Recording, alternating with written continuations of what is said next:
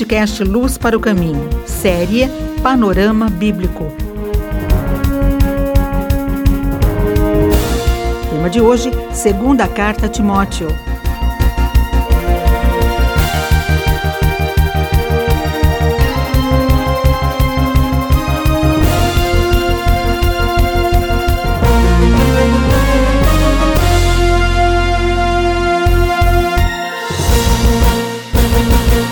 Segunda carta de Paulo a Timóteo foi a última carta que Paulo escreveu. Dos 27 livros do Novo Testamento, Paulo escreveu 12. E Paulo, é, nesta carta, ele vai mostrar o sofrimento que ele enfrentou na sua segunda prisão. Paulo foi preso pela segunda vez em Roma. Fruto consequência do incêndio criminoso da capital do império no dia 17 de julho do ano 64.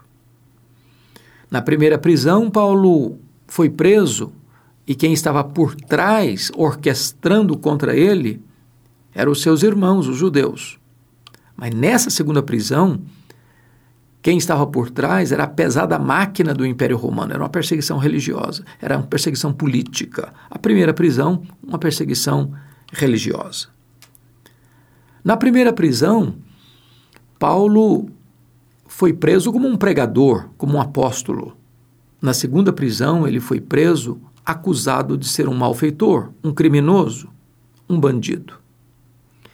Em virtude desta prisão de Paulo, é, com abertura oficial, diríamos, da perseguição aos cristãos desde o incêndio de Roma, mais tarde com a construção do Coliseu Romano e todos os imperadores que vieram nessa esteira praticamente truculentamente perseguiram os cristãos, é, Paulo vai dizer que, em virtude disso, é, todos da Ásia o abandonaram com medo de se envolverem com ele, de receberem as, a mesma pena de ser preso com vistas ao martírio. O próprio Timóteo ficou com vergonha dele. Quando marcaram uma audiência para Paulo apresentar sua defesa, ninguém foi a seu favor, antes todos o abandonaram.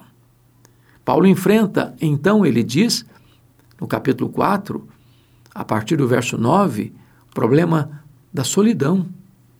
Ele pede a Timóteo: procura vir ter comigo depressa.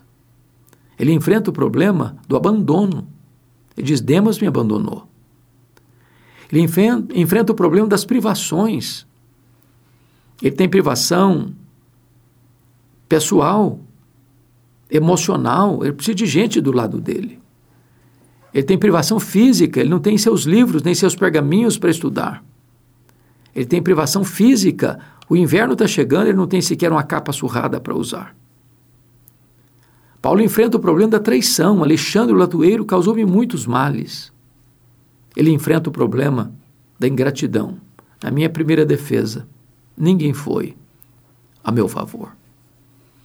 Diante desse cenário tão sombrio, Porém, Paulo vai dizer que o Senhor o assistiu e o fortaleceu, para que a pregação fosse plenamente cumprida e todos os gentios a ouvissem. Ele foi libertado da boca do leão. Ele sabe que o Senhor o levará a salvo para o seu reino celestial.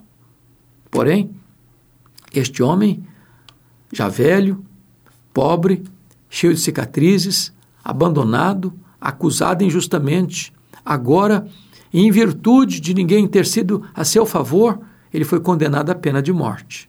Por ser um cidadão romano, não foi crucificado, foi degolado. Mas ele não está abatido. Ele diz: Eu sei em quem eu tenho crido. Eu sei que ele é poderoso para guardar o meu depósito até o dia final.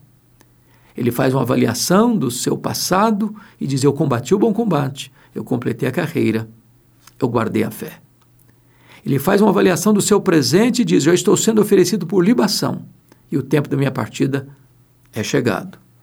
Ele faz uma avaliação do seu futuro e diz: agora a coroa da justiça me está guardada, a qual o reto juiz me dará naquele dia, e não apenas a mim, mas a todos quantos amam a sua vinda. Paulo, no corredor da morte, na antessala do martírio, é um gigante, é um herói. Ele não está derrotado, não se sente fracassado. Ele está pronto a dar a sua vida por Cristo e a selar com seu sangue o testemunho do Evangelho. Esta carta retrata para nós que a perseguição política e religiosa ainda existe até hoje.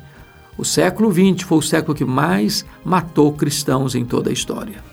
O XXI não está sendo diferente. Precisamos nos acautelar, porque o mundo odeia a igreja, mas nós amamos a Cristo e por ele daremos a nossa própria vida.